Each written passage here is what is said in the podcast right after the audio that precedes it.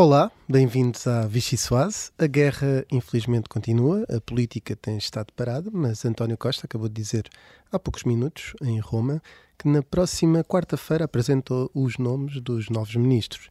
Uh, já não era sem tempo que nós já estamos com saudades de outras guerras e de outros festivais. Há uma grande maioria neste Parlamento que quer celebrar o 25 de Abril e vamos celebrar o 25 de Abril neste Parlamento. Vergonha! O senhor deputado é que tem um problema que já foi de trivela. Para concluir, senhor deputado. Cada couve ou cada fruta vai passar a ter um livro de instruções ao invés de um rótulo, não é? Já vimos que o Sr. Ministro hoje trouxe os seus óculos cor-de-rosa. Vergonha! Não se pode falar de salário mínimo nacional sem se falar de amor horror. Vergonha. Está a achar graça? Não lhe acho graça nenhuma. Para concluir, Sr. Deputado. E eu vou ser o primeiro a sair para dar o um exemplo àqueles que aqui estão e não deviam estar. Muito bem, muito obrigado. Muito obrigada, Sr. Presidente. Então, dar conta da entrada de três projetos de resolução, respectivamente 1539 da iniciativa do PAN, que deixa a 11 Comissão em conexão com a 7 projeto de resolução 1540 do Chega, deixa a sétima Comissão. E o projeto de resolução 1541 do Chega, deixa a oitava Comissão. Vamos estar. Quem vota contra? Quem se abstém? Aprovado por unanimidade. E é só, Sr. Presidente. Sr. Presidente, Srs. Deputados, eu sou o Rui Pedro Antunes, editor de Política do Observador, e comigo tenho o jornalista Diogo Teixeira Pereira e as jornalistas Inês André Figueiredo e Mariana Lima Cunha. Vai começar, porque é sexta-feira, a Vichy Soase. Ora bem, a primeira sopa que eu tenho para propor é uma okroshka, será assim? Uma sopa fria típica da Rússia e da Ucrânia. Sopa fria, portanto, isto, este programa, se fosse, se fosse na Rússia, não existia, naturalmente, não havia liberdade de expressão para isso. Se fosse na Ucrânia, podia-se chamar Okroshka. Mas se fosse, se fosse na Rússia, uh, apesar de ser mais difícil por causa da liberdade de imprensa, creio que era isso que te estavas a referir, pelo menos era, era muito mais fácil de encontrar sopas, porque já percebemos aqui ao longo destas semanas que há muitas sopas russas e, portanto, é um país uh, farto em sopas. Sim, nós. Se bem que nós também somos, não é? Nós claro. também somos, sim, sim, sim. Qualquer termos gastronómicos, quer dizer, não vamos ofender o nosso país, não é? Não, Qualquer claro sopa que pudéssemos uh, um, dar na Rússia, ia, íamos acabar na Sibéria e seria uma sopa fria logo, uma vichy soase, portanto, estava sempre de acordo. Um, vou começar por, por ti, Diogo, agora. Estás aí tão espirituoso, apesar de, destes termos, tempos pesarosos que nós enfrentamos. Qual é que é a tua ocrosca? Olha, antes de mais, uh, queria dizer que uh, também estou com muitas saudades da Assembleia da República.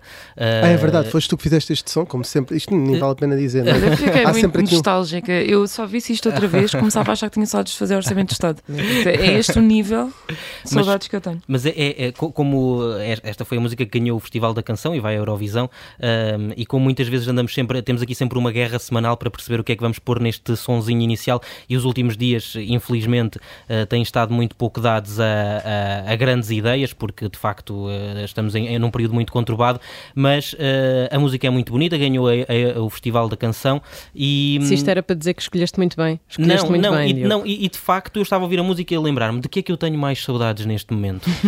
a Assembleia da República não foi a primeira coisa que me ocorreu, mas foi uma das coisas que me ocorreu uh, e que deu para, para, para fazer esta. a leitura do, dos projetos que vão entrar no dia, e, essas coisas todas. Exatamente. Então, e um, esta sopa pode ter muitas coisas, não é? Podemos falar sobre eh, combustíveis, ainda há poucos eh, minutos Ouvimos o, o Primeiro-Ministro um, dizer, um, está em Roma o Primeiro-Ministro e está a tentar consertar com os Primeiros-Ministros do Sul da Europa um, aqui uma posição mais forte para conseguir... Roma é ali ao pé do Arieiro, não é? exatamente, exatamente. Que, uh, ao contrário, uh, se lê amor. Portanto, hoje okay. o nosso, o nosso ah. programa está muito, uh, está muito virado para esse, para esse lado mais sentimental. uh, e então. Um, esse, essa acho que pode ser uma das, das, nossas sopas, porque estamos aqui todos a tentar perceber como é que vamos. Um, fazer face a este aumento de, de preço generalizado que uh, pode provocar, pode ter efeitos uh, muito drásticos na nossa economia, até porque a gasolina e os combustíveis, no caso ouvimos o Primeiro-Ministro falar essencialmente do gás e da forma como ele pode também afetar o preço da energia elétrica, mas uh, no caso do, dos, dos, combustíveis, como isso tem afetado muito a nossa economia, e já percebemos que se calhar o Governo podia tentar ir um bocadinho mais longe e não vai. Há, há questões técnicas e legais relativamente ao IVA e acho que é isso que também se vai tentar fazer no próximo Conselho Europeu, a criar aqui mecanismos para o IVA baixar, mas uh, era, era preciso que provavelmente o Governo desse um, um passo mais evidente no sentido de uh, fazer reduzir os, uh, os combustíveis, porque isso vai ter efeitos muito severos na, na economia. Um, e, e, esta semana tem-se falado muito também do, do layoff, e o layoff simplificado não é mais do que um apoio ao Governo às empresas que deixam de poder elaborar. Se calhar era mais interessante dar antes um apoio apoio uh, ao aumento de preço, fazer baixar o preço dos combustíveis, porque é essencialmente por isso que muitas empresas não conseguem uh, trabalhar um, e, portanto, dessa forma conseguiríamos manter provavelmente algumas das empresas a funcionar sem ser preciso recorrer ao layoff. Fico mais descansado, não é? Porque isto está sempre, podia ter o meu lugar em risco por causa do Diogo, mas quem tem lugar em risco é o Paulo Ferreira, porque falar de ISP e o Alexandre Machado. muito sério. com, com, o conhecimento que Tive tem de combustíveis ao ano a suspiro, sei lá. Acho que há aqui uma série de pessoas que se calhar estão mais em risco do que eu, porque temos aqui um especialista em, em combustíveis. Mariana, tu tiveste esta semana a acompanhar também algumas, algumas dos, das poucas atividades parlamentares que, que vão existindo. Não sei qual é que é a tua ocrosca. Olha, vou ser muito aborrecida. Vou falar aqui de um assunto que, que já se falou, já falámos, mas é uma coisa que nunca, enfim, nunca, não tem deixado de estar na, na ordem do dia, porque gera sempre algum comentário, algum espanto eh, em muitos setores. E, e enfim, eu falo do, neste caso, mais uma vez, da intervenção do, no, no Parlamento do PCP sobre uh, a questão, uh, a guerra na, na Ucrânia eu no outro dia estava, estava em casa, vi um documentário passa publicidade da Netflix que é Winter on Fire, que é sobre o Euromaidan um, e a Revolução de 2014. Um, e depois, uh, não por hobby, mas tenho esta profissão, fui ver, estava a consultar o site do PCP e o dossiê sobre a Ucrânia que o PCP criou, um, que tem uma cronologia sobre os eventos desde 2014 até agora. E aquilo, o que me assustou um bocadinho ali é que tu vendo uma coisa e outra, se não te dissessem sobre o que é que estavas a falar, tu ficarias conven absolutamente convencido de que foram dois eventos diferentes. Tu, tu não encontras sequer uma coincidência. Um Para o PCP comum... foi um golpe de Estado ilegítimo. Sim, sim, mas não, eh, ou seja, o, o, nível de discrepância no relato é de tal ordem que me preocupa um bocadinho em termos de polarização do discurso em coisas que às vezes não precisavam de ser tão polarizadas um, e de enfim, de, de, de, conseguirmos falar uns com os outros, nos entendemos uns com os outros, quando o nível de já não é de opinião, é aparentemente de informação, da informação que é veiculada por um lado ou por outro, é tão absolutamente diferente. Eu aqui acho que o, o PCP se está a colocar alguns problemas a si próprio. Um, eh, problemas, se calhar o, o Bloco conseguiu fugir um bocadinho dessa armadilha antes, e eu não digo isto porque tem uma opinião diferente, que a pode ter, obviamente, uh, e há argumentos do PCP que são evidentemente válidos. Quando se fala de que há nazis nas Forças Armadas Ucranianas, isso é uma coisa comprovada, que já foi noticiadíssima, não... Uh, acho até que contrariar isso depois cola com o argumento do PCP de que há uma perseguição ao, e ao anticomunismo primário e etc. Outra coisa é fazer como nós ouvimos Bruno Dias a fazer esta semana no Parlamento, um, aquele exercício que se costuma chamar do whataboutism, que é uh, estamos a ouvir a intervenção e há várias coisas, por exemplo, até entre jornalistas tem-se falado muito na questão de se a censura aos meios russos faz sentido ou não e se é justo ou não e se, se é a sociedade em que queremos viver ou não e acho que é uma discussão perfeitamente legítima só é esquisito tu de facto ouvires ali 5 minutos de intervenção e não haver uma referência à invasão não é? Ou seja, ao que é que está a causar isso tudo? Ao teatro, à maternidade, à maternidade em Mariupol, Mariupol. Uh, pronto, e portanto aqui o PCP, embora com algumas nuances o discurso vai se mantendo. Um, algumas votações também em, em consonância com isso vão se mantendo.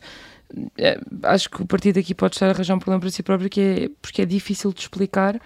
Um, e quando se quer fazer a tal contextualização e tal, não significa que, não, que nem sequer refiras que houve uma invasão. Utilizando um, um recurso que Jerónimo Sousa gosta muito, que são os provérbios populares, dois errados não fazem um certo. Exato, exatamente. É, olha, resumiste muito bem o que eu tive aqui para uns 3 ou 4 minutos a tentar dizer. Obrigada, Rui. Inês, e a tua ocrosca? Tem que, tem que ler sempre, nem sequer deve ser assim. A minha ocrosca. Bem, uh, isto, a minha ocrosca vai para o PAN uh, e para Zelensky. Isto já parece um bocadinho uma tradição mundial por estes dias, uh, mas o PAN propôs que o presidente ucraniano fosse convocado, por assim dizer, para falar ao Parlamento português Uh, mas no pedido que fez ao Presidente da Assembleia da República, ainda Ferro Rodrigues, por poucos dias, uh, vinha a ressalva de que este convite fosse feito, passo a citar, no mais curto Uh, prazo de tempo possível. Bem, Ferro Rodrigues não teve propriamente o mesmo entendimento e acabou por negar esse pedido, justificou com o facto da Assembleia da República estar atualmente dissolvida, como sabemos. Basicamente, uh, Ferro Rodrigues dizia que os convites a uh, chefe de Estado tinham de ser uh, articulados entre o Presidente da Assembleia da República e o Presidente da República, e estando a, a Assembleia dissolvida e apenas a trabalhar em comissão permanente, uh, Ferro preferiu atirar para a próxima legislatura. Ora, nessa altura já sabemos quem é que não vai assistir a este discurso, neste caso o próprio Ferro Rodrigues não estará lá, uh, tal como alguns dos, dos deputados que ainda fazem parte parte deste Bom, embora Diogo Pacheco Amorim negue ter feito parte de, de uma organização bombista, Exato. sempre pode ali comentar com, com Zelensky. É, é já vai estar na própria Se fosse agora não estaria e agora ah, tipo, são bombas, bombas são... não, ele, diz, ele nega essa ligação, atenção. Mas podes continuar, Inês. Mas, mas Diogo Pacheco Amorim já vai estar nessa sessão. Exatamente. Um, Bem, na verdade vão estar muitos, muitos deputados novos uh, e vão sair outros tantos. Uh, mas pronto, vamos tentar perceber se nessa altura, uh, que está cada vez mais próxima, finalmente, já falámos aqui das, das saudades, a nossa é? ânsia. mas haverá mais partidos a juntarem-se a este convite ao Zelensky, porque na verdade apenas o PAN falou disto e o presidente ucraniano tem estado realmente em, nos parlamentos de muitos países e não parece até agora haver mais nenhuma proposta do género.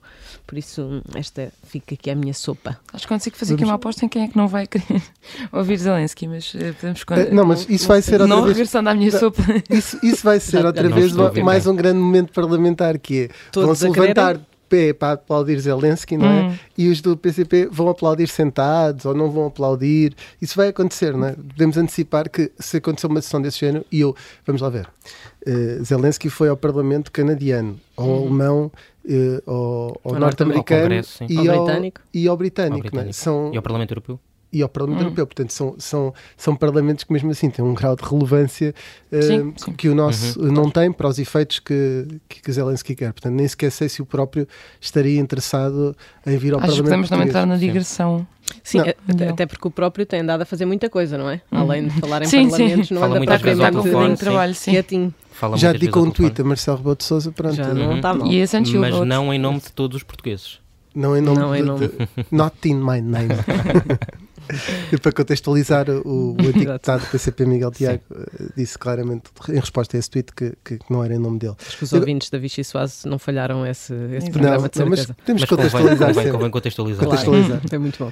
Vamos então avançar para uh, uh, mais uma sopa que é um consumir que é um, é um caldo, e porque uh, podemos chamar caldo, mas assim também pressupõe aqui uma renovação uh, na terminologia culinária. Uhum. E essa renovação era para aí que eu queria ir. Não sei como é que querem começar, se calhar agora por ordem inversa. Uh, Inês.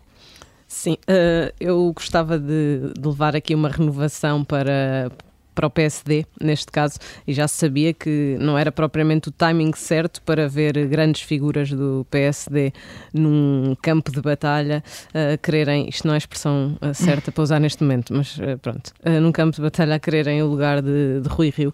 já houve esse timing, mas claramente que já passou e o PSD perdeu as eleições, como sabemos, há uma maioria absoluta do PS.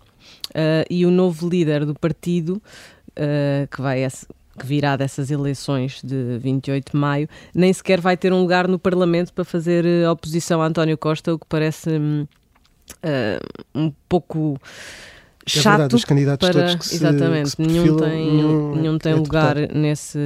Entre Francisco os Rodrigues dos Santos também não era. Ah, espera, não correu bem.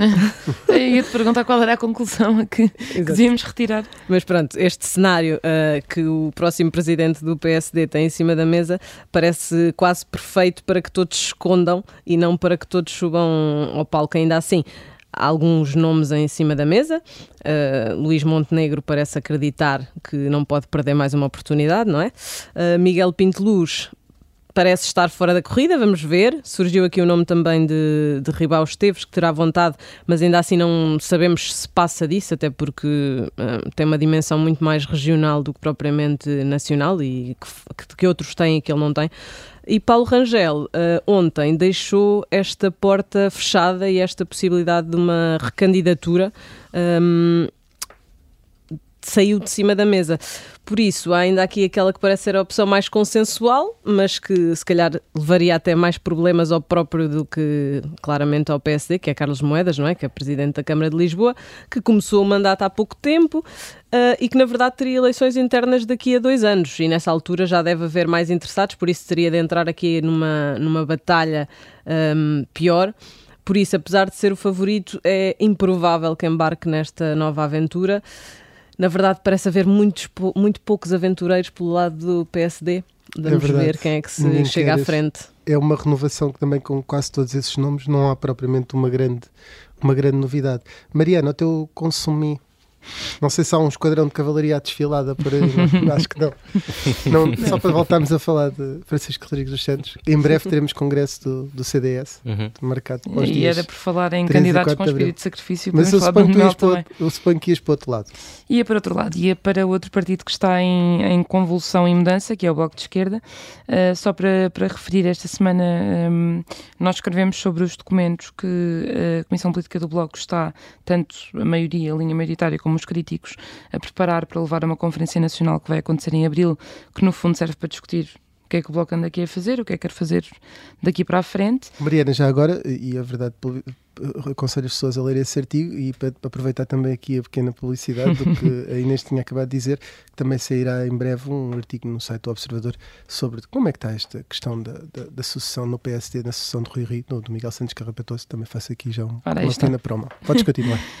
É, é interessante uh, ler, ler os documentos, porque na verdade até há ali alguns pontos em comum entre críticos e, e a linha maioritária, por exemplo, na questão do regresso às causas identitárias do Bloco, um, no regresso ao terreno, ao trabalho de terreno.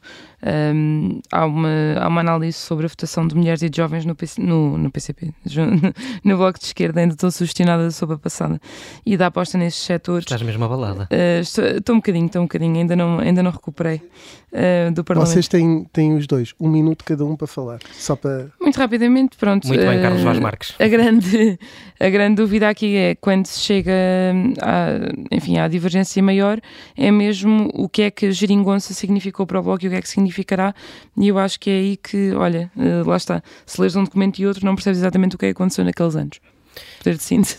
Tem um minuto, Sr. Deputado, para terminar. Uh, terminarei uh, em um minuto. Aquilo que eu quero dizer é muito rápido. No último Conselho Nacional, uh, um dos candidatos, candidatos que ainda não é, ainda não assumiu se é ou não é candidato, mas é um dos, eu não queria dizer uma palavra que é feia em rádio, que é um dos putativos candidatos, mas pronto, já disse, acho que se percebe, que é a Ribau Esteves, teve uma declaração infeliz e acho que precisamos, hum, de, a, acho que precisamos de a destacar. Referindo-se a Miguel Pinto Luz, disse, ele hoje até decidiu estar na Polónia ou na Roménia a fazer coisa nenhuma em vez de estar aqui a trabalhar. Aquilo que Miguel Pinto Luz estava a fazer na, na Roménia ou na Polónia um, era uma missão humanitária organizada, creio que, pela Câmara Municipal de Cascais um, e, e, portanto, esta afirmação é, é, infeliz. Não achaste que o Conselho Nacional do PST fosse mais produtivo do que ajudar uh, refugiados? Uh, Pronto, eu também. Uh, não estou a entender. Não, não fiz, não fiz nenhuma, nenhuma previsão. Quem, quem de facto também estava ausente era Rui Rio e também porque estava infectado com, com a Covid-19, mas pronto, fica só este destaque negativo para esta frase que, que é muito desagradável nesta fase uh, e para, para alguém que quer ser primeiro-ministro, ou melhor, ser, está a pensar que a ser líder de um partido e depois poder vir a ser primeiro-ministro é mais grave ainda. Onde é que já se viu, em vez de estar num gabinete em Cascais, uh, estar na, na Polónia ou na Roménia, ou lá onde é que a ajudar refugiados? Ainda por, cima, é ainda por cima esse país tropical é que é a Polónia. Connosco temos o eurodeputado José Manuel Fernandes, não confundir com o nosso José Manuel Fernandes, até porque creio que isso já acontece algumas vezes. Recentemente tornou-se também chefe de delegação do PSD no Parlamento Europeu. Este, José Manuel Fernandes, naturalmente, o nosso convidado, é também coordenador do PPE na, na Comissão de Orçamentos, o que continua a ser, e negociou uh, os fundos europeus que, que os países como Portugal e outros Estados-membros vão receber nos próximos anos, alguns de grande importância, e também assistiu recentemente à intervenção do presidente ucraniano Volodymyr Zelensky uh, no Parlamento Europeu, julgo que pode existir e que não disse aqui nenhum erro, mas se for também a pessoa indicada para me, para me corrigir. Bem-vindo, José Manuel Fernandes. Muito obrigado e um bom dia. Bom dia. Uh, escreveu recentemente num artigo de opinião que a União Europeia foi ingênua, mas também terceira ao ficar dependente da energia russa. Ehm, teve razão Francisco Louçã quando no Conselho de Estado disse que Angela Merkel um, que foi a senhora Europa nestes anos todos, é uma das culpadas por esta situação e por esta dependência energética? O Francisco Louçã devia ter referido que antes da Angela Merkel tivemos Schroeder e o chanceler dos socialistas e democratas, do grupo político eh, socialista, eh, inclusivamente de seguida foi para a Gazprom. E, no fundo, Angela Merkel herdou uma situação, e aí ela poderá também eh, ter alguma responsabilidade no facto de eh, ter dado seguimento depois, no fundo, ao reforço, ao novo eh, gasoduto. Mas ela herdou essa situação e a verdade é que também ela considerava e verificava-se que tinha ascendência sobre Putin, falava com ele em russo e terá acreditado que poderia dar seguimento à herança que tinha recebido. Mas os factos são estes e convém eh, referi-los e contextualizá-los. Eh, creio até que houve uma situação em que Vladimir Putin colocou um cão dentro da sala para atemorizar Angela Merkel porque sabia que ela tinha alguma fobia com cães, mas não será a única responsável, ou seja, quem é que é esta Europa em terceira e ingênua, quem é que foram os grandes responsáveis? Além de Angela Merkel, pode ser naturalmente que era um dos motores. Se olhar para a União Europeia, ela tem-se construído com base no medo. Nós construímos a União Europeia para evitar novas guerras. E desse ponto de vista, entre os 28 e agora os 27, é o sucesso absoluto. Aliás, quando me perguntam ou dizem uma palavra para uh, significar União Europeia, eu digo logo paz. Mas construímos a União Europeia com medo de novas guerras. Avançamos, por exemplo, com o mecanismo europeu de estabilidade com medo dos contágios. Nós criamos um mecanismo de recuperação e resiliência, batizado de bazuca pelo nosso primeiro-ministro, uma, eh, uma palavra eh, infeliz, mas avançamos para a bazuca com também o receio de não conseguirmos, no fundo, sobreviver a esta crise porque afetou todos. Nós compramos vacinas em comum para que eh, não houvesse também uma desagregação eh, da União Europeia. E nós avançamos, sobretudo, com base no medo. E também não fazemos aquilo que já sabíamos que deveríamos ter feito, e é desse ponto de vista que eu digo que somos interesseiros. Há quantos anos é que eu próprio escrevo sobre a necessidade nós sermos independentes do ponto de vista energético e, sobretudo, independentes em relação à Rússia. Todos Mas sabiam. nesse sentido está a falar da, da União Europeia ou do caso também de Portugal? O Estou governo de... ainda ontem dizia no Parlamento que Portugal está relativamente protegido uh, nesse sentido. Não, nós não estamos nada eh, protegidos. E se olhar também para Portugal, repare bem os planos de recuperação e resiliência não deveríamos ter colocado um montante interessante para aquilo que são as interligações. Portugal não devia ter colocado no seu plano de recuperação e resiliência e a Espanha eh, montantes para investir nas interconexões. Colocou zero. Portanto, nós somos interesseiros quando eu quero. O que é que quer significar com fomos interesseiros? Quisemos gás eh, barato e, e, o barato aqui acabou por sair muito caro. Mas nós já deveríamos ter visto que a Rússia não respeitou o memorando de Budapeste, a Ucrânia entregou milhares de armas eh, nucleares, a Rússia comprometeu-se a respeitar a integridade, a integridade eh, territorial eh, da Ucrânia, não fez, não respeitou os acordos de, de Minsk, envenenou pessoas em capitais europeias, anexou a, a Crimeia, a Crimeia atuou e invadiu eh, Donbass. Todos os sinais estavam aí. E, e, portanto, como nós às vezes também temos, a esperança de que eh, as, o pior não aconteça, mas também porque nos dá jeito, nós deixamos-nos ir indo e hoje pagamos um preço muito elevado por causa dessa, dessa, eh, dessa dependência e desse interesse e daquilo que eu dizia, nós passamos a vida, quando eu comecei a falar no medo e só reagimos, nós não atuamos de forma preventiva. E às vezes estamos à espera, é, é, é, não, e também tenho aqui uma, tenho dito uma coisa que é um bocado violenta, só, mas que é verdade.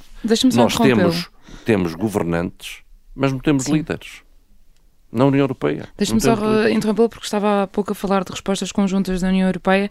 Um, para responder à crise energética e aos efeitos da guerra, a União Europeia deve ponderar voltar a emitir dívida comum, como fez para o financiamento da bazuca?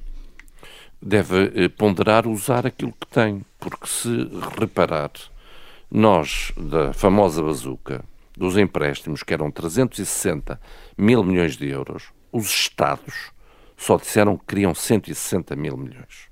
E, portanto, há 200 mil milhões de euros disponíveis de imediato. Portugal, de 14,2 mil milhões de euros disponíveis, só quis 2,7 mil milhões. E, portanto, nós não temos a necessidade, neste momento, de andar a perder tempo com aquilo que chama numa nova decisão de recursos próprios, que implica unanimidade no Conselho e que depois implica a ratificação uh, dos Parlamentos Acha Nacionais. Que mesmo com os efeitos Quando já temos aqui quando já temos aqui 200 mil milhões de euros disponíveis, haja vontade aqui também eh, política para isto. E depois instrumentos financeiros e o quadro financeiro plurianual, ainda montantes por usar do, do, do, do quadro financeiro plurianual 2014-2020, portanto, os orçamentos de 2014 a 2020. Portanto, ainda temos aí, aqui muitos recursos e antes de se avançar para hum, a mutualização de, de, de, nova dívida, quando na prática o que temos não é Eurobonds, também há muito essa confusão. Temos é Recovery Bonds, é uma partilha de dívida para um, projetos concretos. Embora Durão Barroso já tenha concretos. defendido o Eurobonds ainda há dois dias, creio eu, para, para resposta a esta crise energética. Mas por acaso utilizou a palavra Eurobonds quando se estava a referir, sobretudo, a, no fundo, eh, recovery bonds. Uhum. E esta dívida tem uma outra consequência que não se fala. É que da bazuca, 750 mil milhões de euros, 360 mil milhões de euros eram de empréstimos que os Estados pagavam. Mas o outro montante os, são subvenções, que é, que é, o orçamento da União Europeia que, que o paga. É fundo perdido, mas vai ter que ser pago. De, e já agora, só isto, Sim. depois de 2027, o custo vai ser de 15 mil milhões de euros por ano. Uhum. O primeiro-ministro António Costa, que esteve também por estes dias no Parlamento Europeu, voltou a defender um instrumento de política orçamental comum. Esta proposta, a seu ver, é válida? É execuível? Essa proposta é, é possível. O Next Generation EU, a tal famosa bazuca, é no fundo um instrumento comum. Agora, nós, o que deveríamos fazer era reforçar o orçamento da União Europeia. O nosso orçamento da União Europeia, que tem um alto valor acrescentado, 93% é, é para investimento, só 7%, até menos, é para as despesas de, de administração de todas as instituições, devíamos era reforçá-la. É só, é só 1% do PIB. E agora chega-se à conclusão que o que tem faltado é união, é partilha, é o colocar em comum, é solidariedade. Olha, precisamos da união da energia. Isso precisa de recursos e não a fazer tem custos enormes. Precisamos de uma união da defesa, isso também tem custos. Nós eh, temos que ter também soberania alimentar. Eh, nós precisamos também, por exemplo, de termos matérias-primas para não dependermos também da China. Eh, é necessário termos autonomia em termos dos semicondutores. Esta autonomia estratégica exige investimento e também pode ser feito e deveria ser feito, por exemplo, através do orçamento da União Europeia, onde há uma maior legitimidade. Com mais recursos próprios ou com um aumento da dotação? Com um aumento da dotação, nós queremos que seja feito através de recursos próprios. Eu sou negociador permanente. Não, da dotação dos, dos, dos Estados-membros, uh, da percentagem do PIB, era isso que eu referia. Portanto, Sim, mais nós, por, por, recursos próprios do que propriamente por. Nós, nós, também podemos uh, fazer uma conta muito simples e dizermos: olha, quanto maior for o orçamento e mais dinheiro lá puséssemos, para Portugal dava sempre jeito, porque nós recebemos mais do dobro do que lá pomos. Mas as coisas nunca devem ser feitas uh, uh, desta forma. Mas quando fala de recursos próprios, que no fundo são as novas receitas, elas devem seguir um princípio que é o de quem não paga deve pagar e devem contribuir para os objetivos políticos da União Europeia, nomeadamente ambientais. Também é. para uma maior justiça fiscal, uma maior concorrência, uma, uma concorrência mais leal também uhum. em termos da União Europeia. Por isso, aquilo que chamam o mecanismo de ajustamento do carbono nas fronteiras, as grandes multinacionais eh, também pagarem, José a taxa Fernandes, sobre o digital. O, o, o Primeiro-Ministro diz que é, que é preciso uma, uma autorização da Comissão Europeia para baixar o IVA dos combustíveis eh, e que já fez tudo aquilo que podia fazer para, para que esse valor baixasse. Isto é exatamente assim? Porque é que nós vemos, por exemplo, outros países que parecem ter alguma outra flexibilidade, como é o caso da Polónia, por exemplo? Bem, se ele quiser baixar, e já o deveria ter feito, pode baixar o ISP, por exemplo. Não precisa só de baixar o IVA, aliás, eu considero que é altamente imoral. É completamente inaceitável um Estado estar a receber mais dinheiro, a encher os bolsos à custa da guerra e das, da desgraça e das dificuldades das famílias. Porque é muito fácil explicar isto. Se um depósito custar 100 euros, o, o, o Estado mete ao bolso 61. Se o mesmo depósito de gasolina custar 200 euros, mete o dobro, mete 122.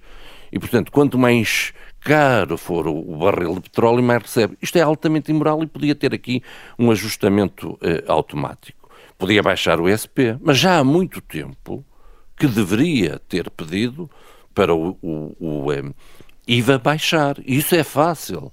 E a Comissão Europeia, obviamente, que vai autorizar. Eh, agora, está na vontade, está na disponibilidade. Vamos, vamos, vamos avançar, é José Fernandes tem-lhe dado é uhum. muito jeito uh, ir enchendo os cofres Uh, ainda por cima numa situação vamos vamos avançar para, para, fecharmos também este este dossiê da, da, da guerra na Ucrânia. Uh, uh, o José Manuel Fernandes escreveu que é preciso reforçar a NATO mas mas também que não se pode julgar com a imprevisibilidade de um presidente dos Estados Unidos que possa desinvestir na, na aliança. Com o atual conflito voltou a discutir-se a possibilidade de um exército europeu. A União Europeia precisa de um exército europeu ou a NATO e a militarização da Alemanha são suficientes para garantir a segurança o que nós precisamos e devemos ter é muita mais coordenação. Os Estados, um exemplo, os Estados Unidos têm um só tipo de tanque.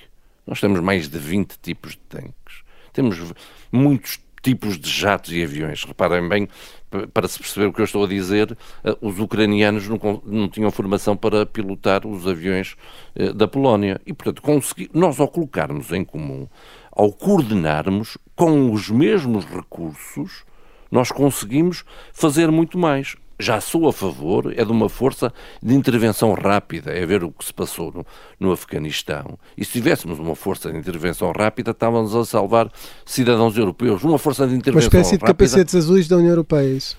Sim, e uma força de intervenção rápida que até pudesse também ter eh, missões mais viradas para eh, a Um exército europeu, civil. nos termos de, de defesa de um exército europeu, não.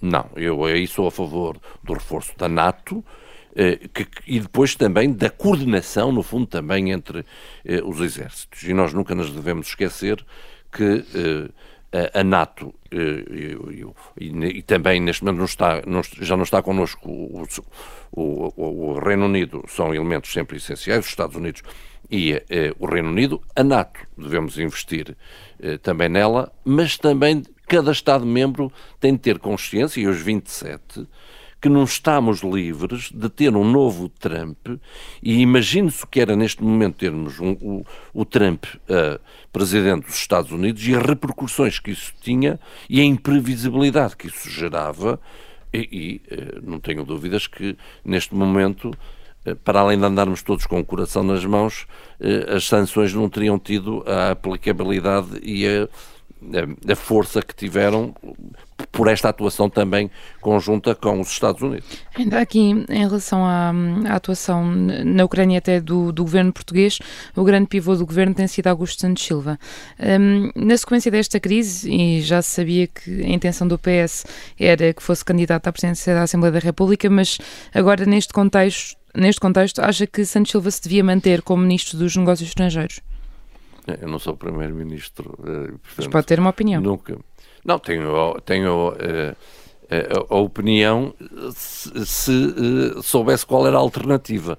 E, portanto, entre uh, a alternativa ao Augusto Santos, ao, ao Augusto Santos Silva e essa mesma alternativa, eu poderia dizer qual é que considerava. Fernando Medina, por Agora exemplo. é evidente, é evidente que o Augusto Santos Silva tem uma larga experiência mas o Primeiro-Ministro saberá tem, avaliar.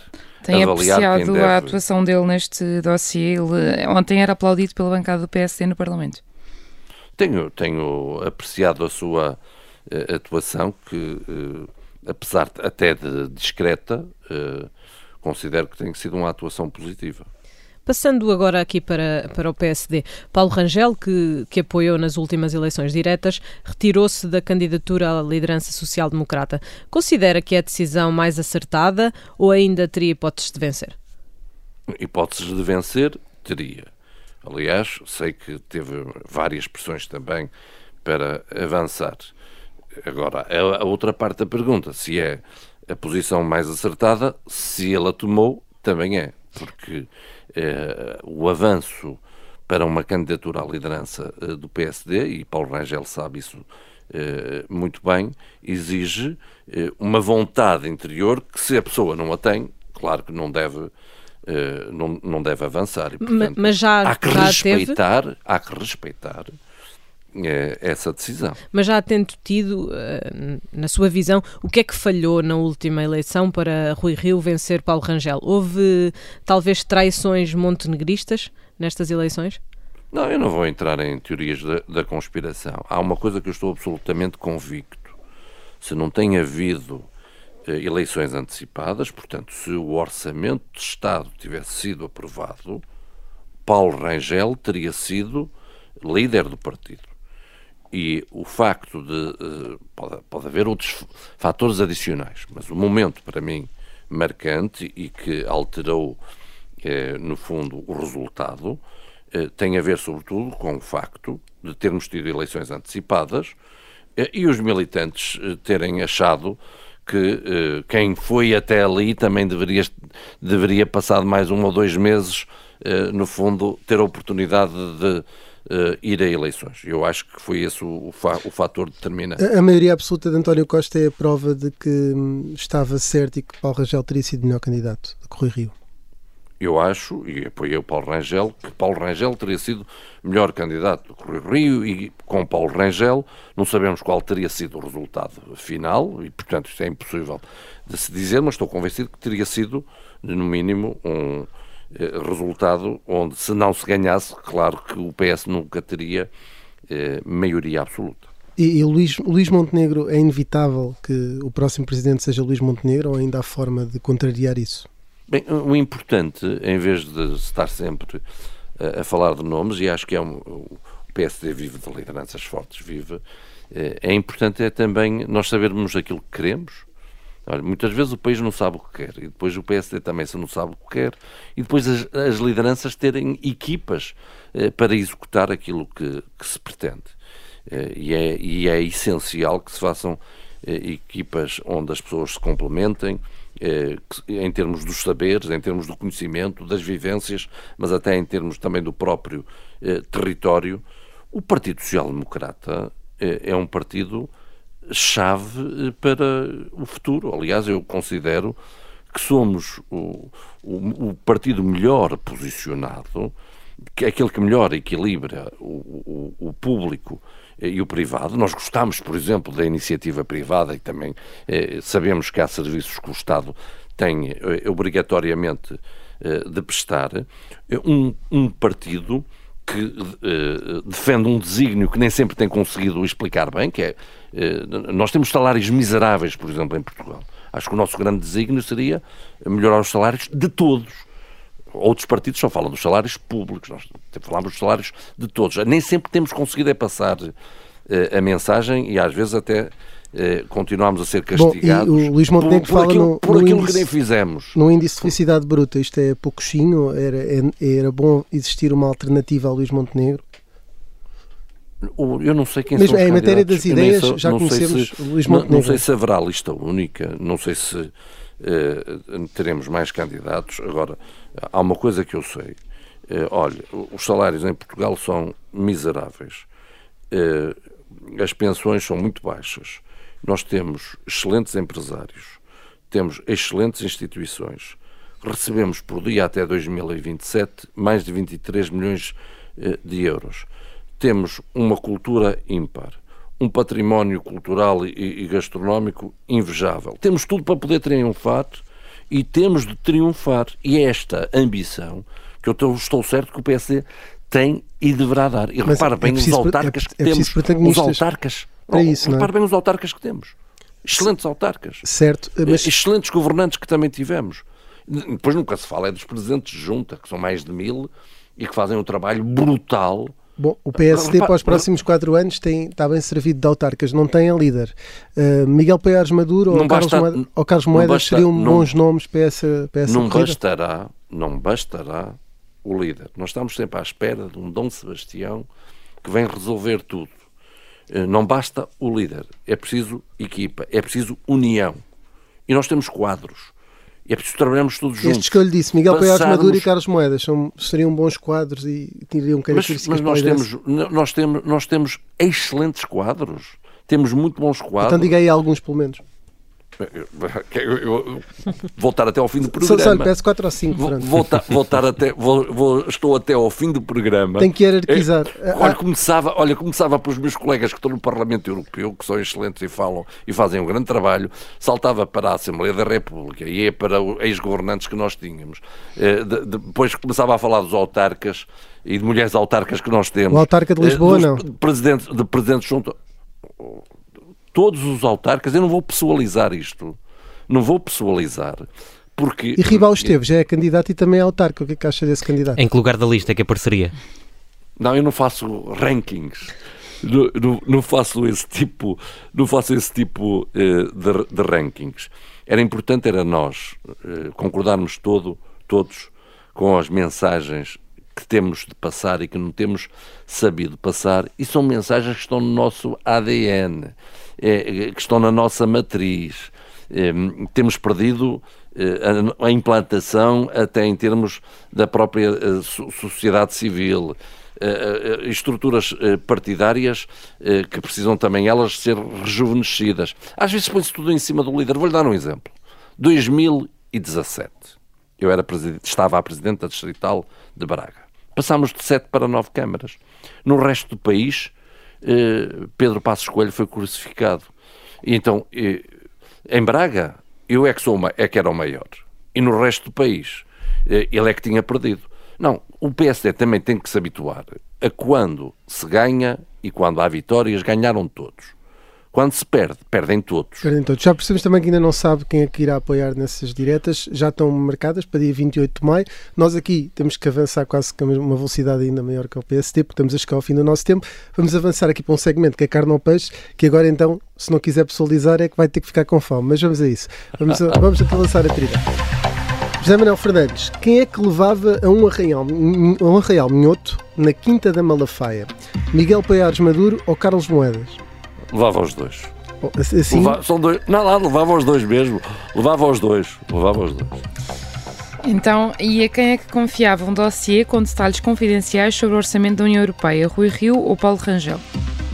Eu confiava à minha esposa. É, não estava nas opções, mas preferia ser condecorado pelos serviços prestados no Parlamento Europeu, supondo que só sai em 2029 e que ainda vai a outro mandato, por, eh, pelo presidente Paulo Portas ou pelo presidente Marcos Mendes? Presidente Marcos Mendes. E quem preferia ver como presidente da Câmara de Vila Verde, Pedro Marques ou Pedro Silva Pereira? Ui. Aqui não pode responder a sua mulher porque ela já é. e com, com muito mérito. Não, não, eu não conseguia, não conseguia escolher nenhum. Não escolhia, portanto, ficava com fome também. Respondo duas, duas em duas, vamos, vamos, vamos aceitar. uh, vamos então avançar aqui para a nossa sobremesa. Uh, gostava que nos explicasse um pouco uh, o, o porquê da, da música que escolheu. Suponho que tem algum significado político relativamente um, à situação que se vive na Ucrânia. E pronto, gostava que nos explicasse o porquê desta música. Porque uh, a música é o Amar pelos falar... dois, não é? De Salvador Sim, Sobral. mas é que estamos a falar do Festival de Eurovisão 2017 que foi em Kiev. E portanto, é essa a, a principal razão. Uh, hoje, esse festival, não, não, neste momento, não seria possível. E depois também, pelo próprio título uh, da música, Amar uh, pelos dois, Amar que nós conotamos imediatamente com paz, que é aquilo que, no fundo, nós precisamos deste valor e que ele regresse rapidamente à Ucrânia. É, é, esse o objetivo desta música. Uma música que eu também gosto, uh, mas a, o, o motivo principal da, da escolha foi este que é uma música com simbologia e também porque foi em Kiev que uh, Salvador Sobral venceu o Festival da Eurovisão. Muito obrigado por ter aceitado o nosso convite, José Manuel Fernandes. Muito obrigado. Nós regressamos, como sempre, na próxima semana. Muito obrigado. Muito obrigado. Meu bem, ouve as minhas preces, peço que regresses, que me voltes a querer. Eu sei que não se ama sozinho, talvez devagarinho possas voltar a aprender.